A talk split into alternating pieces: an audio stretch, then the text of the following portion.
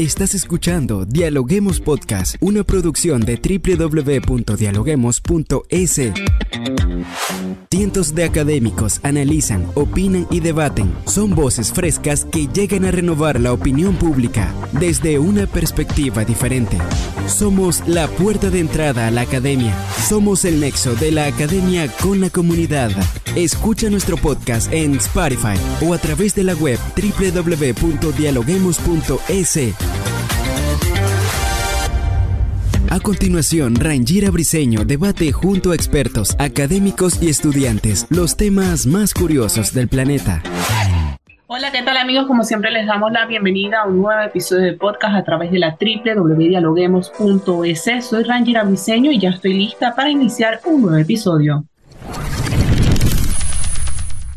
Hoy hablamos sobre tecnología y educación porque justamente a nivel mundial, este tema está viviendo un continuo cambio y son muchos los avances que están surgiendo en torno a la actividad educativa y en todos ellos, por supuesto, la tecnología juega un papel fundamental ya que la innovación tecnológica en la educación es uno de los principales retos de las universidades y centros educativos que gracias a estos avances se va a lograr optimizar y mejorar la experiencia de los estudiantes en cada proceso de aprendizaje. Y es por ello que la Universidad Andina Simón Bolívar está de cara a realizar lo que será el segundo Congreso Internacional de la Innovación y la Tecnología en la educación. ¿De qué se trata? Hoy lo analizamos junto a Jorge Valladares de la Universidad Andina Simón Bolívar. ¿Cómo estás, Jorge? Bienvenido a Dialoguemos Podcast, como siempre. Muchas gracias, Guida, por la invitación. Y, bueno, estamos con este evento que es el segundo Congreso Internacional de la Innovación y la Tecnología de la Educación, como lo has mencionado.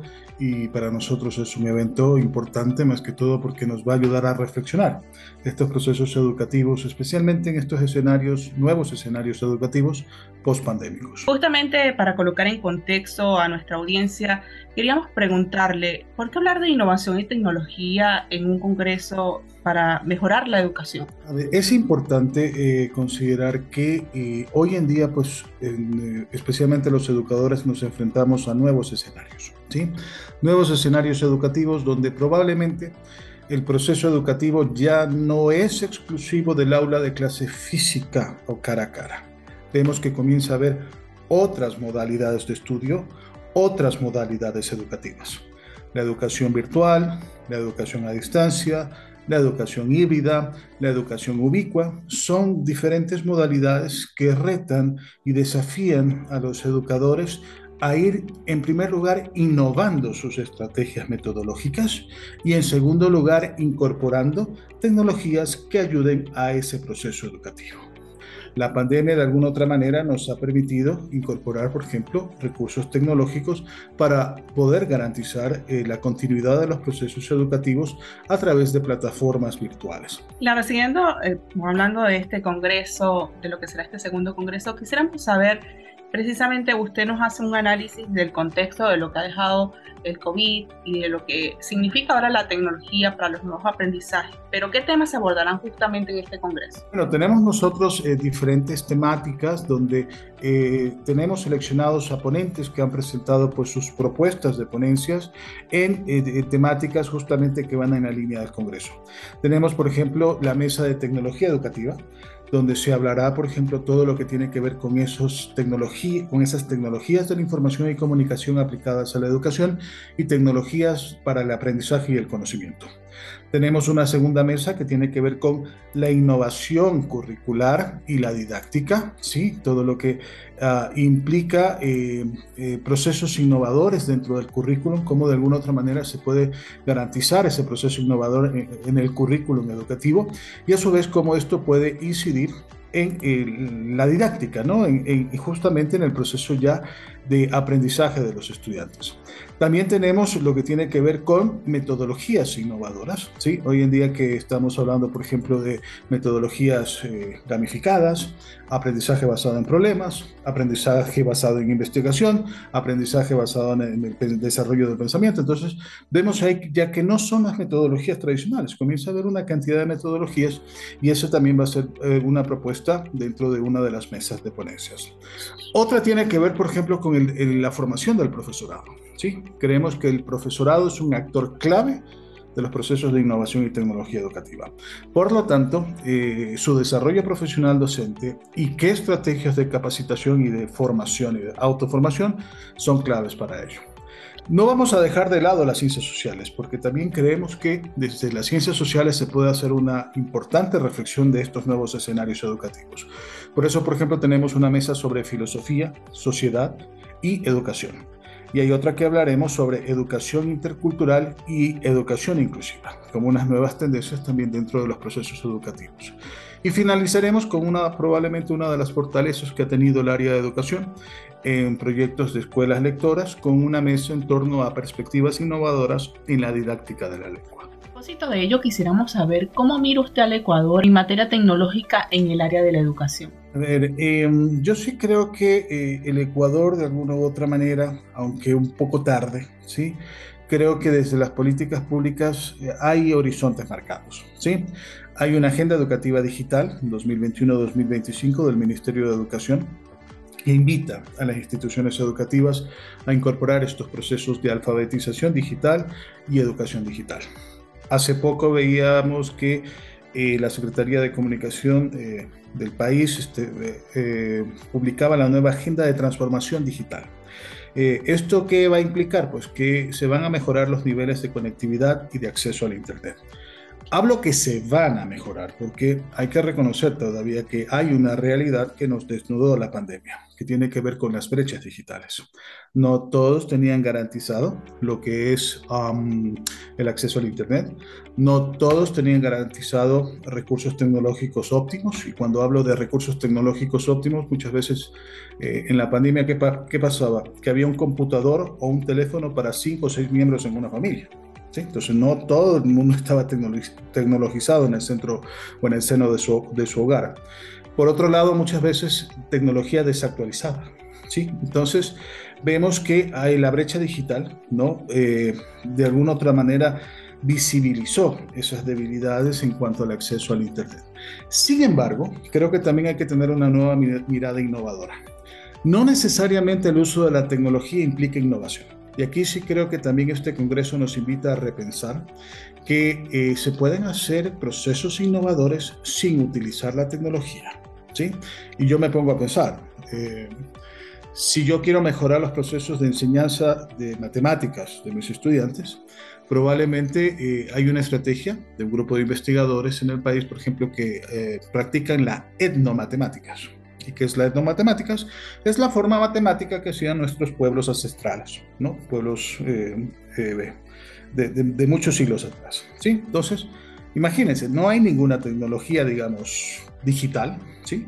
Pero termina siendo una estrategia que permite mejorar justamente el rendimiento académico de los estudiantes y estamos utilizando un saber ancestral, ¿sí? Entonces ahí tienen ustedes en este sentido un ejemplo. Hay otras modalidades de estudio que no necesitan la tecnología y que se han puesto en boga, por ejemplo en tiempos de pandemia, como es la educación a distancia, utilizando medios telemáticos como la radio, el papel impreso, ¿sí? El homeschool o, o, la escuela en casa también es una forma interesante, por eso creo que estos nuevos escenarios educativos nos invitan a la academia a reflexionar en torno a ellos. ¿Usted nos podría dar una visión acerca de las estrategias transformadoras a largo plazo? ¿Usted cree que sí se pueden aplicar? Bueno, como estrategias transformadoras, yo más bien partiría del concepto de transformación digital. Este concepto de transformación, por ejemplo, eh, digital, invita a que los centros educativos comiencen a incorporar la tecnología no solamente dentro del aula de, clase, sino, por ejemplo, desarrollar competencias en todos los actores de la comunidad educativa, profesores, estudiantes, padres de familia, que la institución educativa no solamente esté presente en una infraestructura física, en un edificio o en un plantel, ¿sí? sino que haga presencia en las redes sociales, en el Internet a través de un sitio web, a través de blogs, entre otros. Que eh, las instituciones en ese proceso ya no es la visión de que el estudiante viene al centro escolar o a la institución educativa, sino que es más bien que la universidad, el centro escolar o la institución sale en búsqueda del estudiante. Entonces, por ejemplo, tenemos ahora modalidades virtuales donde el estudiante estudia en una universidad en su casa. Pues, ¿sí? Por eso la modalidad de línea o la modalidad a distancia. ¿sí? Entonces, esos procesos de transformación digital, por ejemplo, son claves y van a ser eh, uno de los desafíos de aquí, no solamente a largo plazo, sino creo que ya empezaron las instituciones y eh, creo que este va a ser el horizonte post-pandémico para, eh, en este caso, los, los centros educativos. Por otro lado, hablar de transformación también tiene que ver con el tema de la innovación. Tenemos que ir innovando, renovando, reinventando nuestras prácticas. ¿sí? Y prácticas a todo nivel, ¿no? Prácticas de enseñanza, prácticas de aprendizaje, prácticas administrativas. Y en este sentido, yo sí creo que eh, el proceso, la innovación lleva justamente esos procesos de transformación y cambio de la realidad. Claro, y justamente este congreso va a servir, como bien lo estábamos comentando, como una plataforma para mostrar y hablar y analizar este tema de cómo la tecnología puede ayudar a innovar los sistemas educativos y que juega un papel fundamental a la hora de resolver problemas de calidad, transformando, como bien usted nos comentaba, todos los métodos pedagógicos y de enseñanza, de aprendizaje, luego de lo que fue la pandemia. No sé si nos puede hablar acerca de las fechas, las personas que están interesadas, cómo se pueden inscribir en este Congreso. Por supuesto, Regira. El Congreso se va a desarrollar del 24 al 26 de noviembre del 2022, ¿sí? Prácticamente en una modalidad 100% en línea, virtual. El día sábado 26 vamos a hacer una experiencia híbrida. ¿sí? Eh, los que podamos acudir al campus de, la universidad asistiremos presencialmente y el resto de participantes seguirán conectados eh, vía plataforma de videoconferencia, que en este caso será Zoom. ¿sí? Eh, durante estos días del Congreso tendremos conferencias de ponentes, de, de, expertos internacionales. Créanme que hemos hecho un esfuerzo enorme de invitar a gente de muy alto nivel investigativo y académico que nos van a acompañar. ¿sí? Eh, solamente para mencionar algunos de los conferencistas nacionales, tenemos al profesor Julio Cabero de la Universidad de Sevilla, experto en lo que tiene que ver con actividades.